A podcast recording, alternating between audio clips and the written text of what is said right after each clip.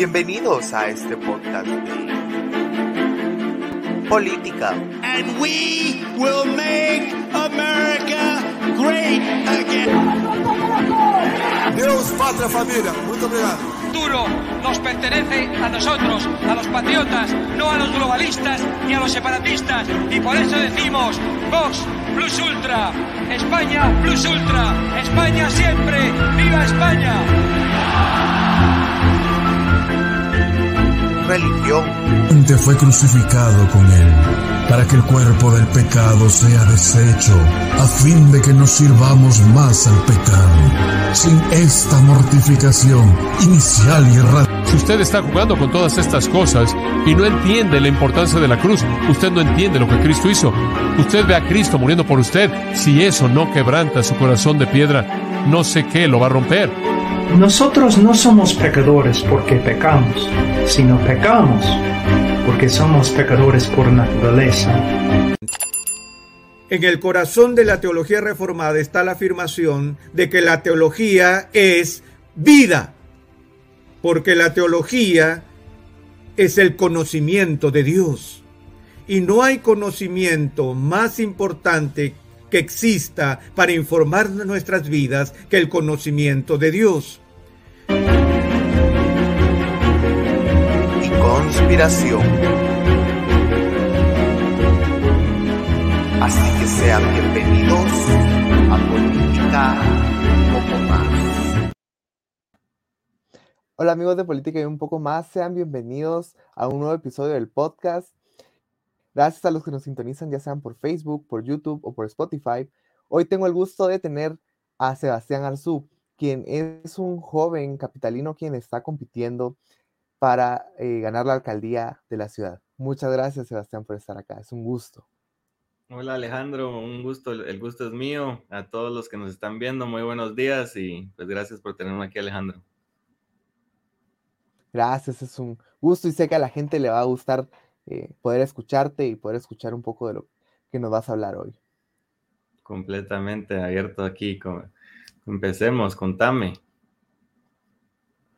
Bueno, pues como primera pregunta te tengo, ¿quién es Sebastián Arzú? Bueno, Sebastián Arzú es un joven deportista, eh, empresario. Realmente estuve involucrado en mis proyectos empresariales desde los 16 años y creo que ahí es donde más desempeñado eh, estuve, lo que me formó y, bueno, eh, realmente siempre tuve un interés en, en política gracias a mi abuelo y a mi padre.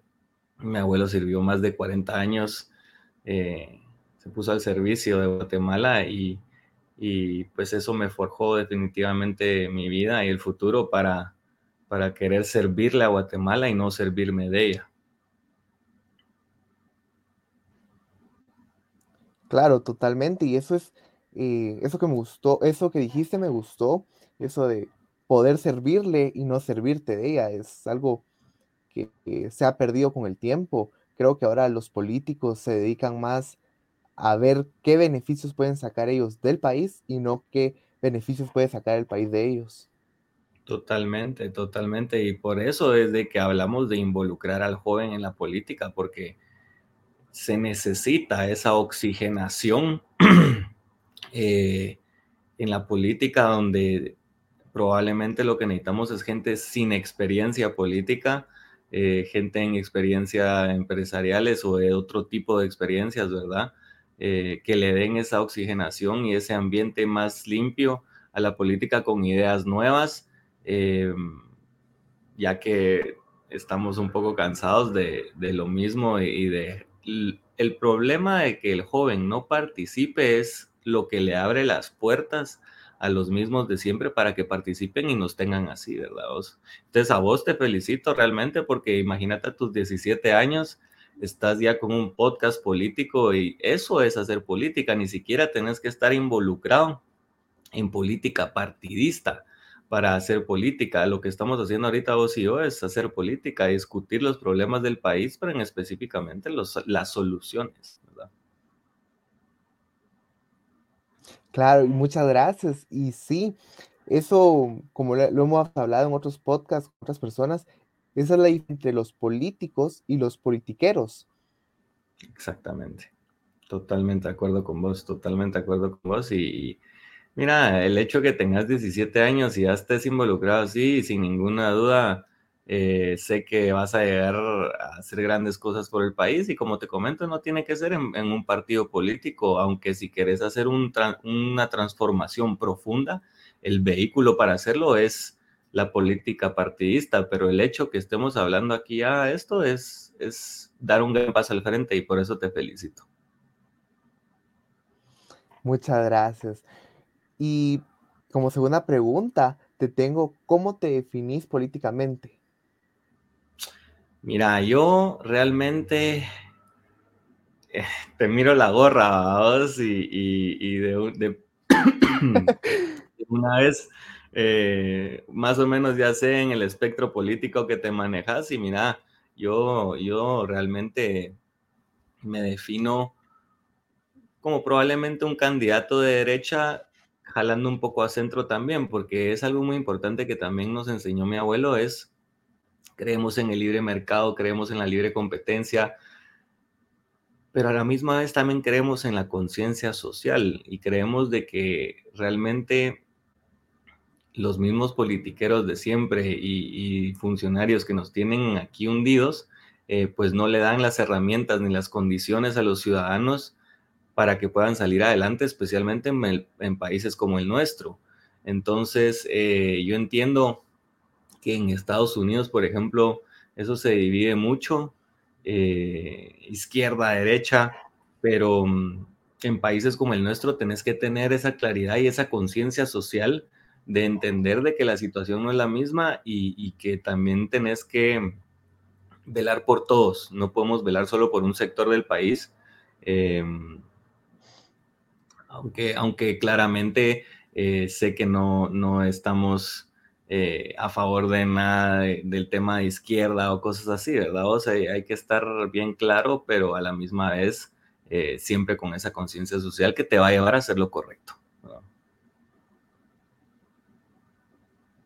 Claro, y creo que esto que voy a decir tal vez le caiga mal a, alguien que se defina como libertario o alguna eh, filosofía así, pero en ciertas partes estoy de acuerdo con eso, ya que, por ejemplo, no podríamos empezar a a cerrar cosas públicas así de la nada, porque mucha gente perdería beneficios. Por ejemplo, no podríamos privatizar un hospital así de la nada, porque toda la gente que está haciendo cola, que no tiene los recursos para poder pagar un hospital privado, se va medicina. Cosa que las personas eh, que están a favor de la privatización de un solo eh, les caería mal, pero es la verdad en países como los nuestros. Totalmente, mira, y aparte en el tema de los hospitales, tenés que agregarle de que básicamente lo que hacen un político cuando se roba el dinero de las medicinas, por ejemplo, es básicamente que eso, estás cerrando el hospital, le estás negando la medicina a gente en necesidad y los, los estás matando. Son igual de asesinos, gente que se roba la medicina eh, que, que, que, un ladrón en la calle cuando te mata por robarte el teléfono. Es, igual de asesino o peor. Claro, eh, sí, es peor porque en, teoría ellos están ahí para servir, para ayudar a esas personas. Y indirectamente o directamente los están matando. Exactamente, exactamente. Y entonces es importante, ¿verdad? Que, que demos ese paso al frente. Los jóvenes que nos, no hemos estado involucrados en nada en política y, que entendamos un poquito la necesidad de dar ese paso al frente. Eh, mi padre me lo dijo muy claro y, yo creo que eso es algo que se me quedó en la cabeza por el resto de mi vida. Me dijo, en cada situación que te enfrentes en política, te he educado con el sentido común para saber qué está bien y qué está mal. No es, no tenés que ser un doctor o un abogado o, un especialista para, para entender qué está bien y qué está mal. Si vos te definís por hacer lo correcto eh, en cada situación que te enfrentes, no puedes fallar. Ahora, lo complicado es de que hay gente muy mala dentro del gobierno que, que no le va a gustar que vos hagas siempre lo correcto, porque eso significa que ellos no se pueden salir con la suya. Y, y, llega al punto donde se vuelve hasta un poco peligroso hacer lo correcto. Y es ahí donde la gente le da miedo participar en política. Ahora, uno tiene que estar dispuesto a dar la vida por Guatemala. Así como, como soldados murieron en la guerra y dieron su vida, esta es la guerra que nos toca a nosotros. Esta es la guerra contra el mal que tenemos que estar dispuestos a dar hasta las últimas consecuencias por el bien del país. Y si eso, eh, y eso es la guerra de hacer lo correcto, tenés que estar dispuesto a sufrir esas últimas consecuencias eh, para ver bien a tu país y verlo salir adelante. Claro, y, si es verdad, a veces hacer lo correcto te lleva a situaciones tan peligrosas que podría correr riesgo tu A ciertos grupos no le puede gustar lo que hagas y si en países tan eh, modernos y de primer mundo como Estados Unidos han matado políticos y presidentes por tratar de... no digamos en países como el nuestro. Entonces, uno debe saber qué riesgos es lo que los que deben correr uno por hacer lo correcto. Pero al final, como dijo alguien, la historia los juzgará. Así es, así es. Y, si te das cuenta, es una de las peleas que está enfrentando mi padre hoy en día. Roberto Arzú, candidato a la presidencia del partido Podemos.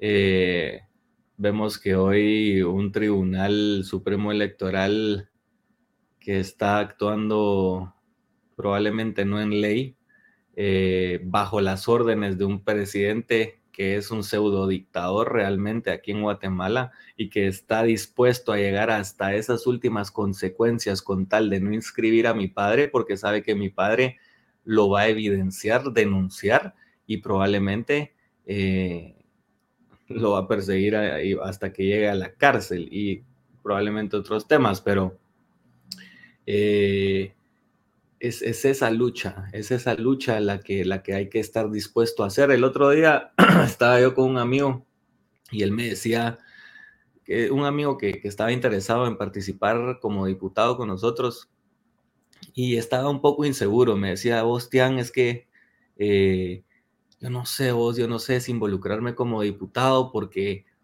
a veces uno llega y uno se embarra, que no sé qué, y yo le digo, Mira, él, su padre, el padre de mi amigo, fue piloto de helicóptero en la guerra civil aquí en Guatemala.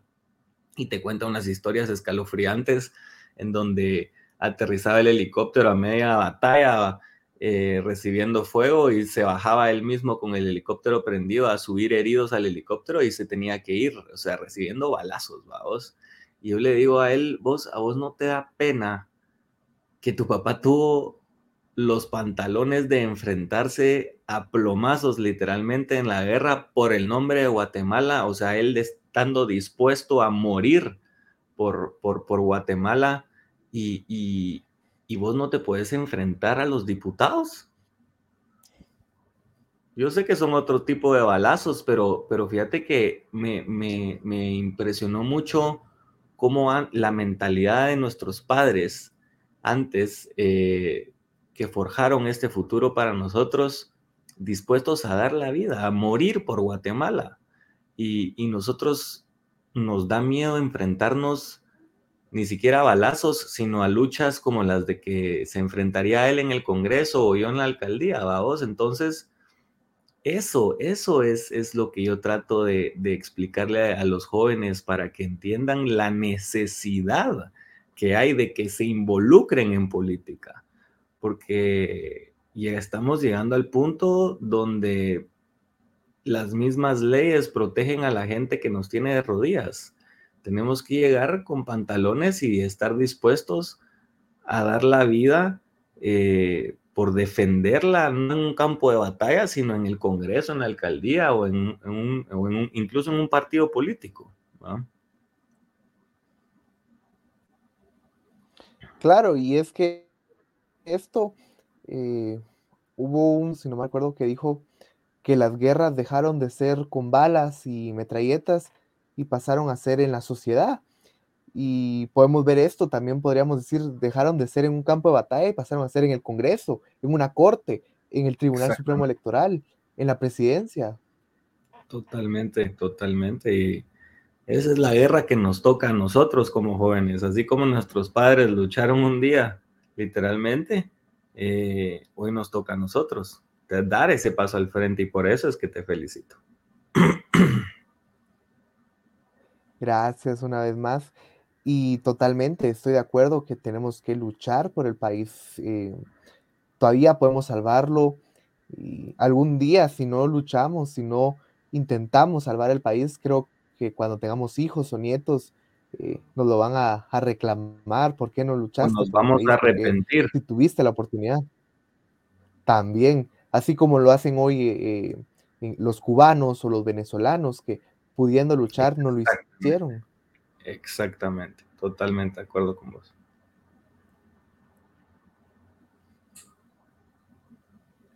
Pues bueno, ahora ya que nos hablaste un poquito de vos, eh, me gustaría saber eh, cuáles cambios o propuestas tienes para la ciudad.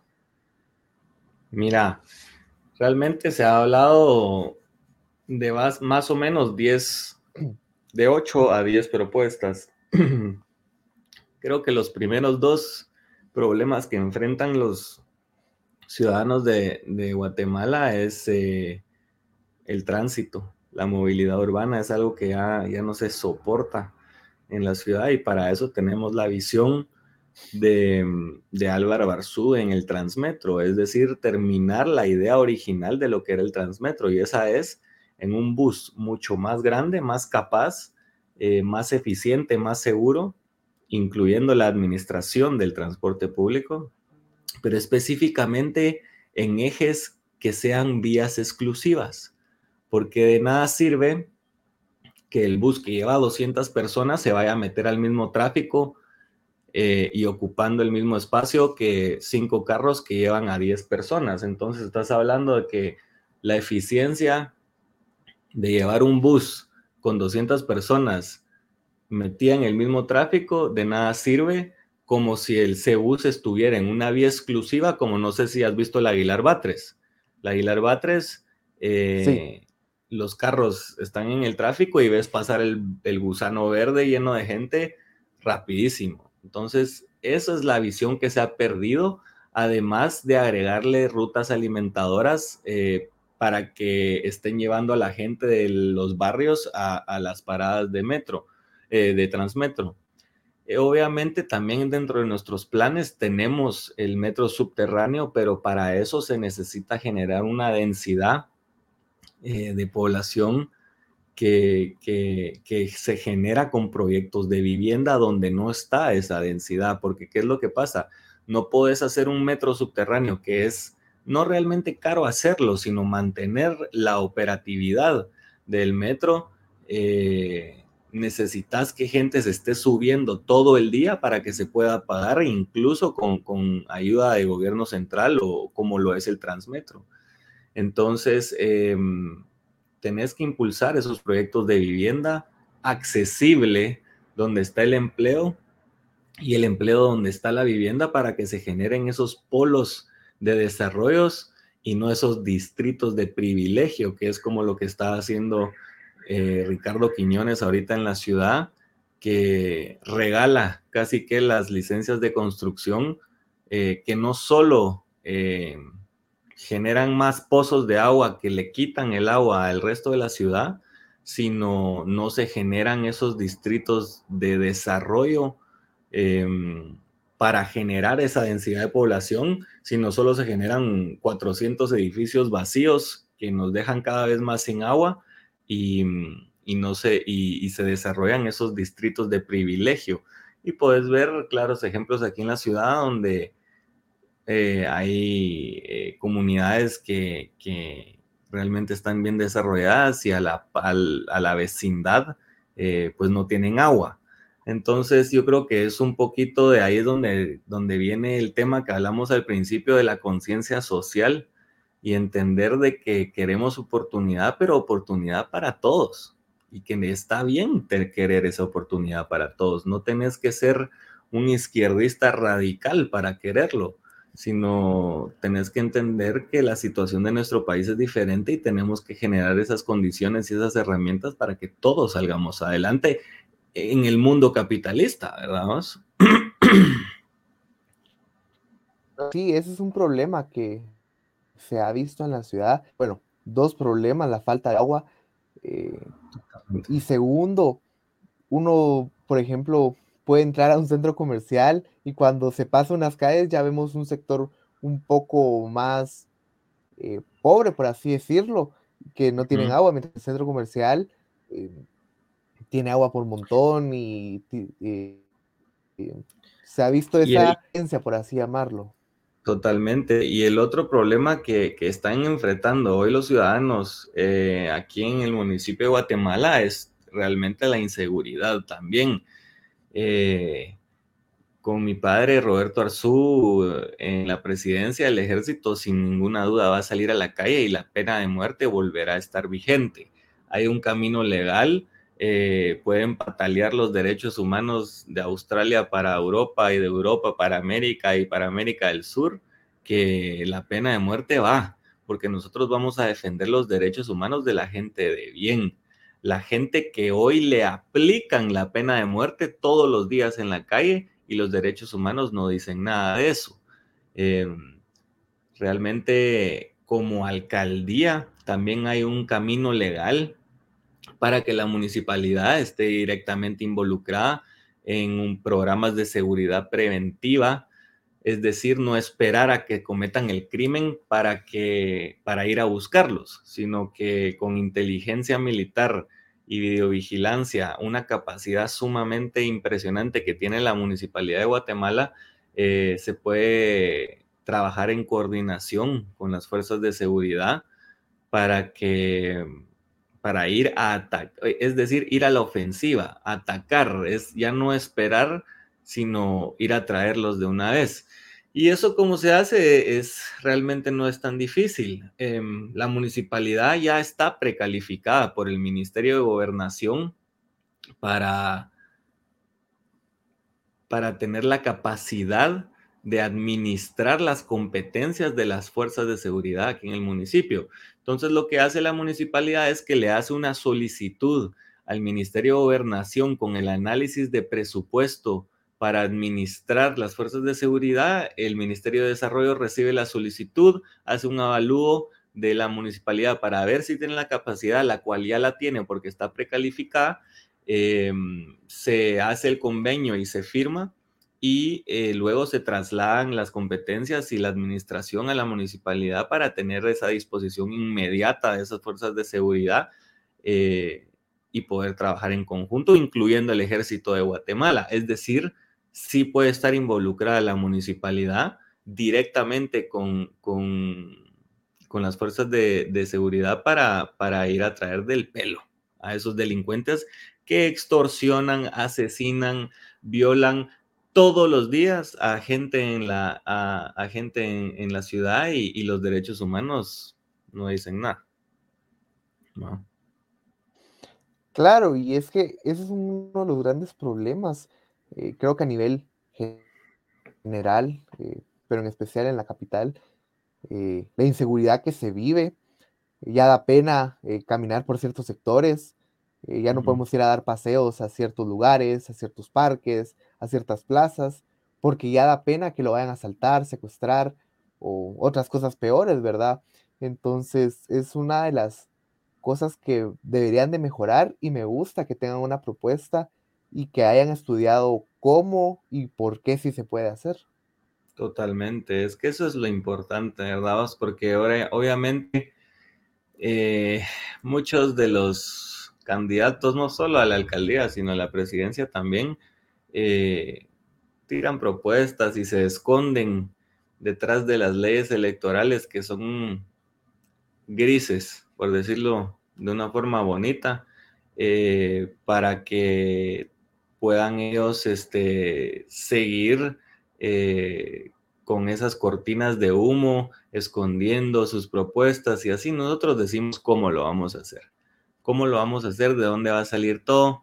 Y, eso es lo que le deberías de preguntar a todos los candidatos que entrevistes, cómo va a ser, porque muchos te dicen qué, pero no cómo. Claro, lanzan propuestas así y como suena bonito a la gente se la enganchan, pero cuando les preguntan cómo lo piensan hacer, ahí es cuando se quedan así como trabados o, o te sacan cualquier excusa. Totalmente.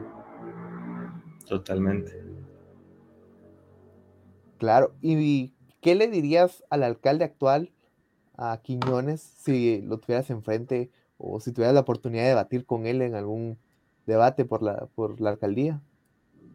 Eh, mira, yo no soy una persona confrontativa. A mí no me gusta eh, entrar en peleas, por decirlo así. O, de hecho, eh, él es padre de primos míos. él está casado con una prima hermana de mi, de, mi, de mi papá y yo a ellos les tengo muchísimo cariño.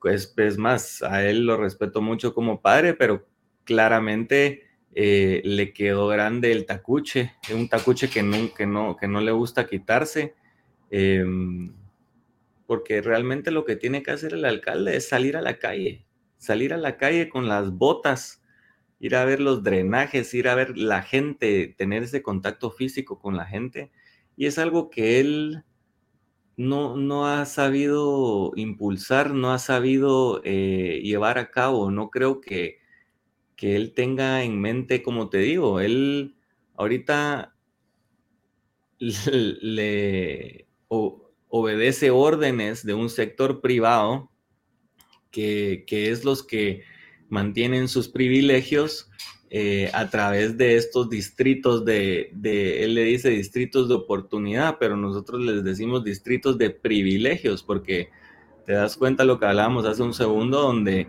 regala las licencias de construcción que no solo le quitan el agua a la gente, sino también eh, caminas dos cuadras y la gente ya no tiene eh, seguridad, no tiene luz, no tiene agua, no tiene eh, nada. Entonces es realmente un, un, punto de vista donde le quedó grande el tacuche, ¿no? No, no, no se ve un claro plan para la solución de la basura, para la solución del agua, para la solución de la seguridad, no, no ni digamos el tráfico.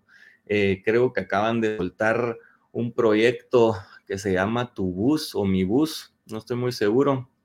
Y básicamente es lo que hablamos un segundo, son más buses rojos que se van a meter al mismo tráfico que, que, que todos los demás carros y mm, básicamente es un transurbano 2.0 eh, que no es eficiente y ni quiero entrar en el tema de, ver cómo hicieron ese, ese proyecto, porque, ¿verdad? Pero, pero sí, realmente le diría que, que estamos listos para debatir con propuestas y con carácter específico.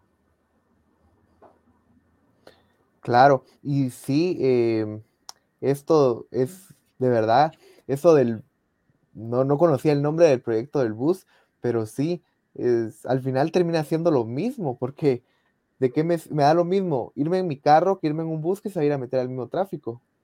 Totalmente, totalmente.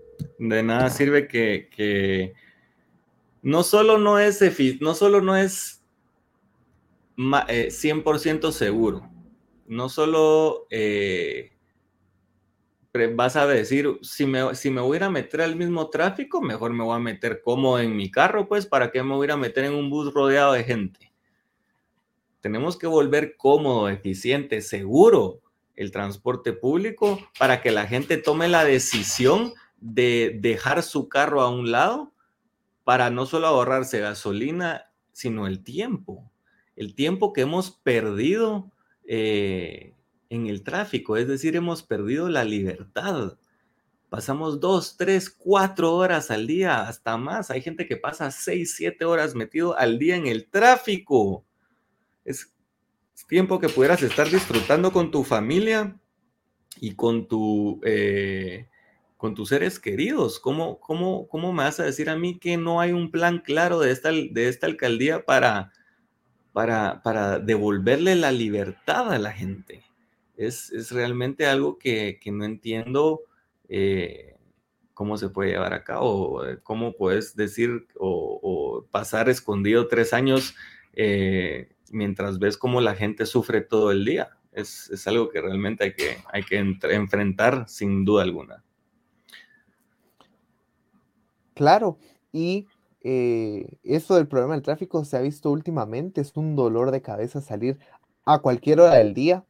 Eh, las casas, eh, como leí una publicación en Facebook, las casas ya no son hogares, sino ahora son hoteles solo para ir a dormir y de vuelta al trabajo y al tráfico y, otra vez de y así sucesivamente. sí, es muy lamentable porque se ha perdido muchas cosas, mucha atención familiar por estar en el tráfico. Totalmente, totalmente. Es lo que te digo, eh, se puede resumir en una palabra que es la libertad. Eh, puede sonar un poco dramático, pero al final lo que estamos haciendo es encerrarnos en un cubículo eh, por horas cuando podrías llegar 10 veces más rápido caminando, no digamos en bicicleta o algo así, pero mm, definitivamente es algo que, vamos a enfrentar y que tenemos un claro plan para cómo hacerlo, eh, que incluyen varias cosas más. Eh, hemos hablado de los anillos periféricos hasta transporte suave, que es más ciclovías y, cosas así para, para, incluso irte en monopatín. Eh, estamos hablando de tecnologías nuevas, tecnologías de punta que, van a ser más eficiente esa, esa llegada a tu destino. Sí, Recuerdo de una segunda disruptivo. Perdón, es que fíjate que te cortaste un poquito. ¿Qué dijiste? Ah, ok, perdón. Que recuerdo haber escuchado en un disruptivo algo sobre unas ciudades a 15 minutos. Claro, claro. Ahorita estuvimos en el disruptivo con mi padre y lo que la, visión macro que nosotros tenemos es crear esas comunidades, es decir, regresar a la idea de la famosa ciudad de 15 minutos. Eh, con proyectos de vivienda donde está tu empleo, probablemente esas tres horas que haces para tu trabajo ya no, ya no las vas a tener que hacer. Y no solo eso, te puedes ir si tenés las condiciones de transporte suave, es decir, monopatín, bicicleta, incluso a pata, eh, vas a preferir eh, hacerlo si te da las condiciones también de la seguridad. Pero en todo caso, que, te tenés que mover lejos, tenés un transporte público seguro y eficiente, porque un país rico no es donde todos eh, tienen carros lujosos. Un país rico es donde los ricos usan el transporte público, ¿verdad? Esa es la meta, que, que, todos tomemos la decisión de dejar a un lado nuestro carro porque, porque tenemos una, una segunda opción viable, una segunda opción segura que, que, nos va a llevar a nuestro destino y, solo eso no nos va a hacer gastar en nuestro carro. Ahora, si quieres chilerear tu carro y, irte a meter al tráfico, pues ni modo, ¿verdad? Claro, y creo que esta idea hasta haría que el tráfico disminuyera, ya que mucha gente preferiría irse en un transporte público o en bicicleta o en monopatín o a pie que andar en carro. Les saldría hasta más barato. Totalmente, totalmente. Y yo sería el primero en hacerlo porque a mí me encanta caminar, me gusta andar en cicle. Eh, el otro día nos regresamos en Transmetro y realmente prefiero 10 mil veces subirme a un Transmetro que me va a llevar a mi destino en 15 minutos que hacer 3 horas de tráfico. Eso sí, no, no creo que no, no haya alguien que prefiera algo diferente. Claro, y las ideas que tanto me gusta eh, de don Álvaro era eso que hacía los, bueno, que hacen todavía los domingos, eso de pasos y pedales, que la gente pueda estar caminando y tenga un lugar seguro. Bueno, en teoría era seguro porque ahora todavía da un poco de pena, eh, donde pueda caminar caminar, salir a pasear, compartir con la... Sí, es algo que con mi padre gozamos muchísimo todos los domingos, eh, salir a pasear a nuestros perros, nosotros que somos tan perreros y, y, y bueno, eh, realmente es un ambiente que sí se disfruta mucho y son ese tipo de cosas que, que se implementaron eh, en los gobiernos de mi abuelo y eso es lo que se ha perdido, Ale. Se ha perdido esa mística de hacer gobiernos trascendentales. Hemos pasado a ser gobiernos pasajeros, que es, eh, es esa falta de actitud y esa falta de gana de forjar un futuro, no solo llegar y mantenerte ahí lo más que puedas eh, haciendo lo mínimo. Realmente la visión es, es, es involucrarse para, para, tomar decisiones drásticas en momentos drásticos eh, que van a tener efecto en, en, lo que viene para adelante y al final estamos construyendo esta ciudad y este país para los jóvenes. Eh, si es para nosotros los jóvenes, ¿cómo no nos vamos a involucrar? Creo que al final, si te das cuenta, todo está conectado. Eh, dar ese paso al frente es lo más importante para solucionar estos problemas, ¿verdad? Y fíjate que solo voy a dejar entrar a mi chucha que me estaba de somatar la puerta, ya que somos tan perreros, dame un segundito. Vale.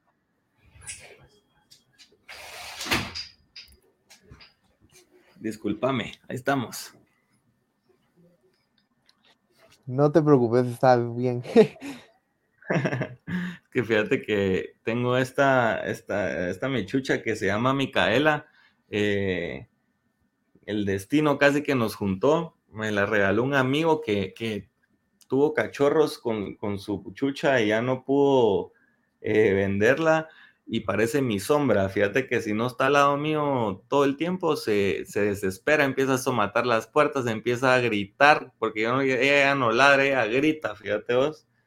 Y, y, bueno, aquí en esta casa somos muy perreros, nos encantan los animales y, y tenemos cinco. Y bueno, ya te podrás imaginar el, el caos que puede generar cinco chuchos. Sí, a, mí también me gustan mucho, no tengo, pero me gustan. Eh, y creo que llenan de vida el hogar también. Totalmente, al final se paran volviendo parte de la familia y, y bueno, como te digo, no, no, no se me separan ni siquiera para ir al baño.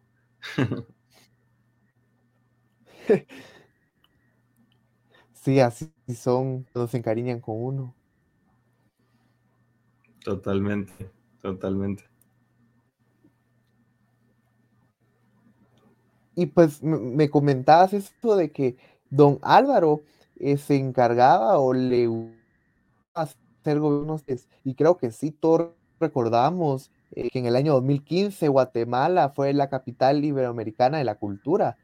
Eh, recuerdo cuando él salía en el Canal 3 hablando los secretos de la ciudad. me encantaban esos, esos, esos shorts.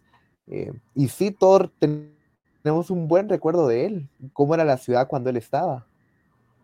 Sí, es, es, claramente es el punto que te hablaba, que pasamos de ser un gobierno trascendental con ideas como el Transmetro, como la reformación de la Sexta Avenida, como la implementación de pasos y pedales, a ser un gobierno pasajero donde no se ve el plan claro de nada, ha incrementado la seguridad, cada vez hay más gente con menos agua, cada vez hay más desechos sólidos que contaminan nuestros ríos y por eso nos caen demandas internacionales, cada vez hay menos vivienda accesible para la gente, eh, en fin, un sinfín de problemas que, que, realmente no nos tienen de rodillas, ¿verdad? Y por eso es que estamos aquí impulsando un proyecto de, de jóvenes con el equipo de Álvaro Arzú, porque eso es muy importante mencionar y hoy en día estoy aquí porque el equipo de Álvaro Arzú, que fue despedido por Ricardo Quiñones cuando él llegó a la municipalidad,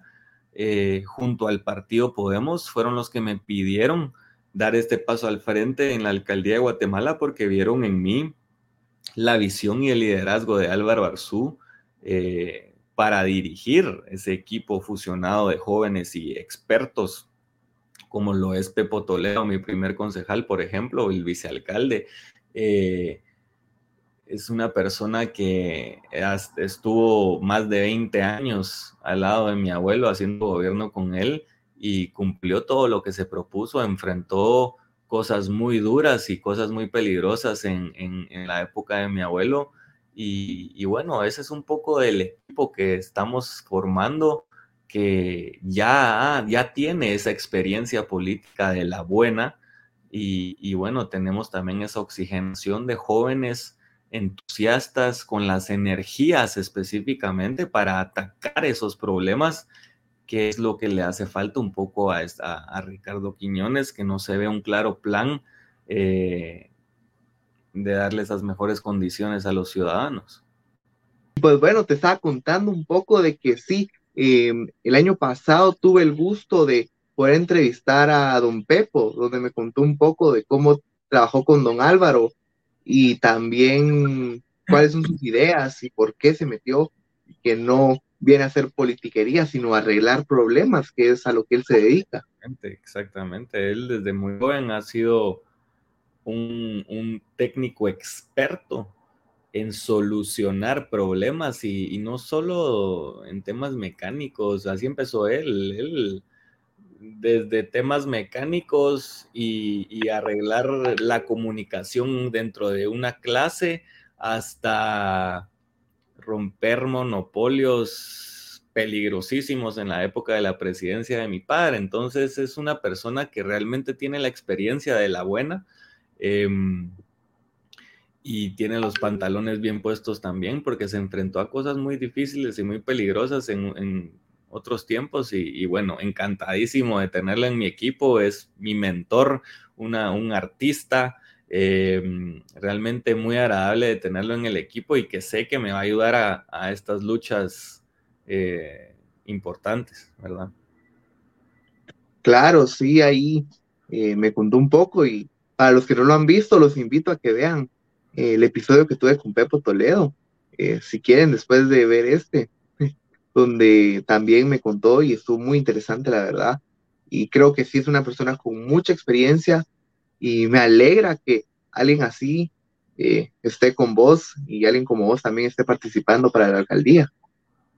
Sí, muchísimas gracias. Realmente eh, una de las condiciones de participar a, la alcaldía era tener a Pepo a mi lado porque sé el guerrero que tengo y el arma que él es eh, para combatir estas fuerzas oscuras y bueno, creemos fiel, firmemente de que, que haremos un, equipo espectacular y, bueno, eficiente para, para realmente enfrentar todo esto, ¿verdad?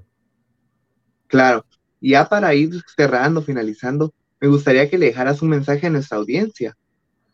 Sí, buenísimo, ¿no? Pues primero que nada, muchas gracias por, tenernos aquí y, y, darnos este espacio. Es, es importante eh, que se generen estas, estas conversaciones para que la gente esté un poco más interesada eh, y enterada de la situación nacional y, bueno, en el municipio y la ciudad.